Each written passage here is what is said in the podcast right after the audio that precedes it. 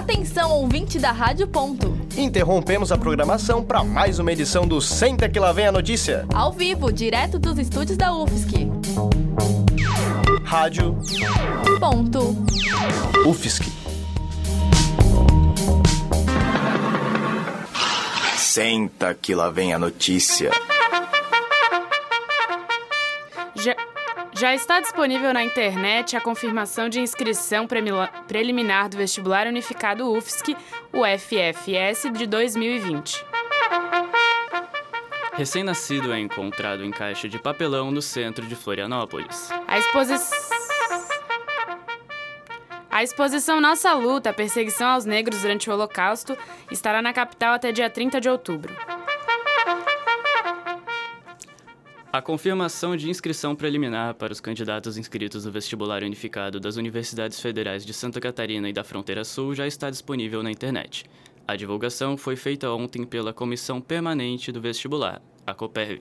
Foram registrados 25.669 inscritos. Entre eles, mais de 3 mil com deferimento de isenção do pagamento da taxa. Para verificar seus dados de inscrição, os candidatos devem acessar o site vestibularunificado2020.ufsc.br e clicar em Confirmação de inscrição preliminar. Repetindo, vestibularunificado2020.ufsc.br. As informações incorretas devem ser corrigidas no site até amanhã, quarta-feira, dia 23 de outubro. Os candidatos indeferidos têm direito a recurso até às 6 da tarde de hoje. Já a confirmação de inscrição definitiva será divulgada até o dia 22 de novembro. Essa confirmação com local de prova deve ser impressa e apresentada nos dias 7, 8 e 9 de dezembro para a realização do vestibular.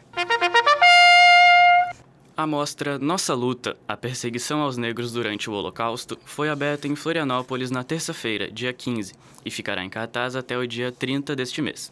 A exposição está acontecendo na FACASC, a Faculdade Católica de Santa Catarina, no bairro Pantanal. A visitação às obras é gratuita e ocorre de segunda a sexta-feira, das 9 da manhã às 5 horas da tarde. A exposição apresenta registros sobre as políticas raciais do nazismo impostas à população negra. São destacadas curtas biografias de afro-germânicos que sobreviveram à perseguição nazista. O objetivo da mostra é propor uma reflexão sobre os perigos dos discursos de ódio, do racismo e da intolerância, inclusive nos dias atuais. A exposição, vinda direto do Museu do Holocausto, em Curitiba, no Paraná, é composta por 23 painéis e duas vitrines. Os organizadores buscam levar novas narrativas aos educadores, apresentando o contexto de crescente perseguição aos negros, desde o período colonial alemão até o nazismo consolidado. O período de inscrições para vagas em creches e matrículas da pré-escola para 2020 em Florianópolis se inicia na próxima segunda-feira, dia 28 de outubro, às 8h30 da manhã. Ele vai durar até o meio-dia de 8 de novembro. A primeira etapa vai acontecer via internet. Os pais ou responsáveis devem acessar o site da prefeitura e preencher um cadastro com as informações da criança. O sistema ficará aberto durante todo o período de inscrições. A segunda etapa é presencial e os documentos exigidos deverão ser apresentados na escola pretendida entre 9 e 11 da manhã e da 1 e meia até as 4 horas da tarde. No dia 14 de novembro será divulgada a lista com os nomes das crianças aprovadas e suas respectivas unidades de ensino. Para as vagas nas creches, serão aceitas crianças que tenham entre 4 meses completos até o dia 12 de fevereiro de 2020 e 4 anos incompletos até 31 de março do ano que vem. Para pré-escola, as crianças devem ter 4 anos completos até 31 de março de 2020. Entre os documentos necessários para a matrícula estão carteira de identidade e de vacinação da criança, comprovante de residência, documento com foto e CPF dos responsáveis. Caso os responsáveis recebam o Bolsa Família, é necessário um extrato bancário que comprove o recebimento deste benefício. Se os responsáveis legais forem estrangeiros, também é exigida a apresentação do visto de permanência ou provisório. Para mais informações, acesse o site da Prefeitura. Prefeitura www.pmf.sc.gov.br. Vamos repetir: www.pmf.sc.gov.br. Um recém-nascido foi encontrado na manhã desta segunda-feira, dia 21, por volta das 5 horas da manhã, em uma caixa de papelão no centro de Florianópolis. O bebê estava chorando e acabou chamando a atenção de um trabalhador que passava pelo local. Pouco tempo depois, o SAMU foi chamado e constataram que o bebê estava saudável e tinha aproximadamente de 5 a 6 dias de vida. Imagens de uma câmera de segurança no local mostram que o recém-nascido foi abandonado às 5 e meia da tarde de domingo. Essas imagens serão utilizadas pela polícia para a identificação do suspeito. O bebê foi identificado como uma menina e passou pelo hospital para checagem. Agora ela está sob responsabilidade do Conselho Tutelar em um abrigo municipal para menores. Previsão do tempo. Fique agora com a previsão do tempo para o estado de Santa Catarina com Gilsânia Cruz, meteorologista da Epagre Cirã. A terça-feira começou com o sol predominando na grande Florianópolis, poucas nuvens agora no período da manhã, mas a previsão é de aumento da nebulosidade mais no período da tarde, noite e até com condições para ocorrência de chuva de fraca intensidade aqui na região.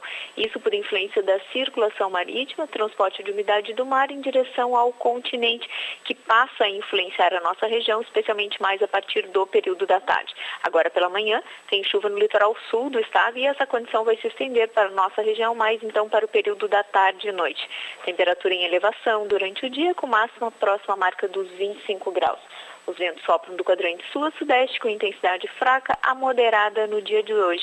E o mar já está pouco agitado no litoral catarinense, com altura de onda em torno de um metro e meio e picos de até dois metros em áreas mais afastadas. Gilsânia Cruz, meteorologista da EPAGRE Cirã, com as informações do tempo. Senta que lá vem a notícia. No próximo bloco você vai ouvir. Avião de pequeno porte cai em bairro residencial de Belo Horizonte, deixando três mortos e três feridos em estado grave. Chile enfrenta onda de protestos e Bolívia tem eleição marcada por suspeita de fraude e confrontos nas ruas.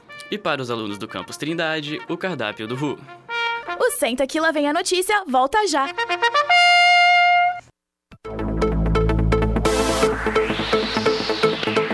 Continue ligado na programação da Rádio.UFSC.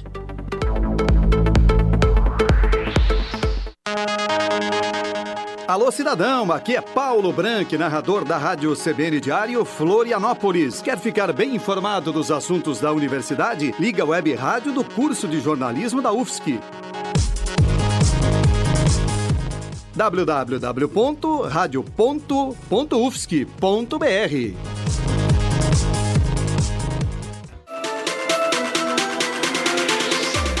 O Senta que lá vem a notícia traz para você as principais notícias do Brasil e do mundo. E ainda você confere a previsão do tempo e o cardápio do RU do campus Trindade.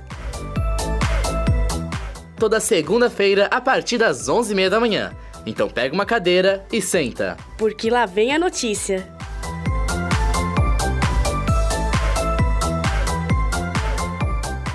Um, dois, um, dois. Rádio.UFSC é rádio e ponto.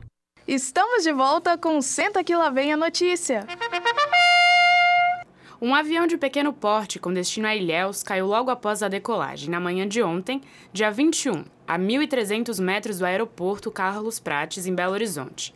A aeronave pegou fogo ao atingir três veículos estacionados próximo ao local. Moradores relataram que, após a queda, ouviram um barulho de explosão e a rua foi tomada por uma fumaça preta. Segundo os bombeiros, entre os mortos estão um tripulante do avião, além de um motorista e um pedestre atingidos na queda. Três feridos foram levados com queimaduras graves para o hospital. Um deles era o piloto da aeronave. Para amenizar o impacto, o piloto utilizou o paraquedas balístico que é acionado quando não é possível controlar o avião. Em abril deste ano, outra aeronave de pequeno porte caiu na mesma rua, deixando um morto com o corpo incinerado. A crise política no Chile atingiu 15 mortes e mais de 80 feridos à bala nos protestos que tomaram o país. Mais de 1.400 civis já foram detidos pelas forças policiais chilenas. A crise começou quando o governo de Sebastião Pinheira anunciou um aumento na tarifa do metrô na última sexta-feira. Protestos civis, saques a mercados e depredação de prédios estatais foram realizados em todo o país. Desde então, o governo chileno estabeleceu um toque de recolher em Santiago e Valparaíso, além de declarar estado de emergência em cidades do interior do país. O Instituto Nacional de Direitos Humanos do Chile apontou uma série de abusos policiais e militares nos últimos dias. Relatos civis indicam casos de tortura, assédio sexual e ainda atos violentos contra menores de idade. Apesar do governo ter revogado o aumento da tarifa no último sábado, os protestos devem continuar nos próximos dias. Manifestantes chilenos afirmam que os protestos foram motivados pela precarização das condições de trabalho, saúde e educação dos últimos anos, além de questionarem os altos salários da classe política chilena. O Tribunal Superior Eleitoral da Bolívia indicou ontem a reeleição de Evo Morales antes do final da contagem de votos. Com uma diferença de mais de 10 pontos, Morales seria reeleito sem necessidade de um segundo turno. Carlos Mesa, o principal oponente de Morales, rejeitou os resultados por suspeita de fraude e chamou seus apoiadores às ruas.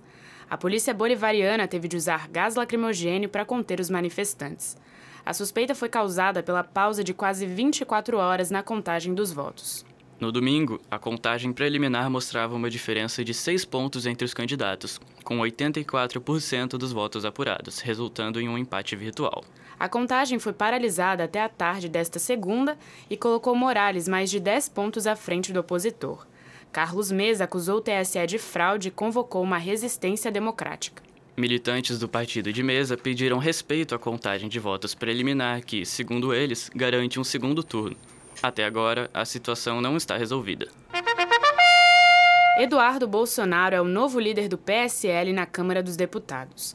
Uma lista foi protocolada ontem para que o delegado Valdir fosse destituído da liderança do partido. No começo da tarde, o nome do filho do presidente já constava no sistema da casa. Desde a semana passada, o PSL apresentou seis listas para a definição do nome de seu líder na Câmara. Na última quarta-feira, dia 16, os bolsonaristas já tinham tentado indicar o nome de Eduardo para o cargo, mas os aliados de Valdir conseguiram maior número de assinaturas. A lista mais recente foi apresentada ontem e conseguiu 28 votos em apoio a Eduardo Bolsonaro. O delegado Valdir, reconhecendo a derrota, gravou um vídeo dizendo aceitar a troca democraticamente. Ele agradeceu aos parlamentares pela confiança em seus projetos. Terminou afirmando que não é subordinado a nenhum governador ou presidente, e sim aos seus eleitores. A primeira ação de Eduardo Bolsonaro como líder na Câmara foi destituir 12 vice-líderes da legenda. A decisão reflete a crise interna no partido, no contexto de disputa pela representação da bancada. Cardápio do RU Hoje no almoço do RU no Campus Trindade teremos arroz parboilizado, arroz integral e feijão preto. De proteína teremos lombo suíno com cebola e pimentão. Como complemento, será servido abóbora cozida. Para salada, pepino e molho de ervas. E de sobremesa, banana. Ontem, no RU, 109 quilos de comida foram para o lixo. Lembramos da importância de evitar o desperdício colocando no prato somente o que irão comer. Para mais informações, acesse o site www.ru.ufsc.br. Encontre o RU também pelo Instagram, arroba RU360UFSC. Senta que lá vem a notícia. O Senta que lá vem a notícia termina aqui. A edição de hoje foi produzida pela turma B da disciplina Áudio e Radiojornalismo do segundo semestre de 2019. Redação das notícias do primeiro bloco por Marta Maria, Sabrina Tavares, Natália Polish e Nicole Santos. No segundo bloco foram redatores Patrícia Sadovnik, Matheus da Silva, Victoria Meix e Mariana Oliari. Edição de Lucas Petri e Luísa Laux. Locução de Tomás Ruas e Thaís Martins. Na técnica Roque Bezerra, assessoria do monitor da disciplina Lucas Ortiz e dos bolsistas Giovanni Veloso e Pamela Andressa. Orientação da professora Valciso Culoto. O Senta que lá vem a notícia volta na próxima terça-feira, às 11h30 da manhã. Bom dia. Rádio.UFSC, 20 anos. É rádio, é jornalismo e ponto.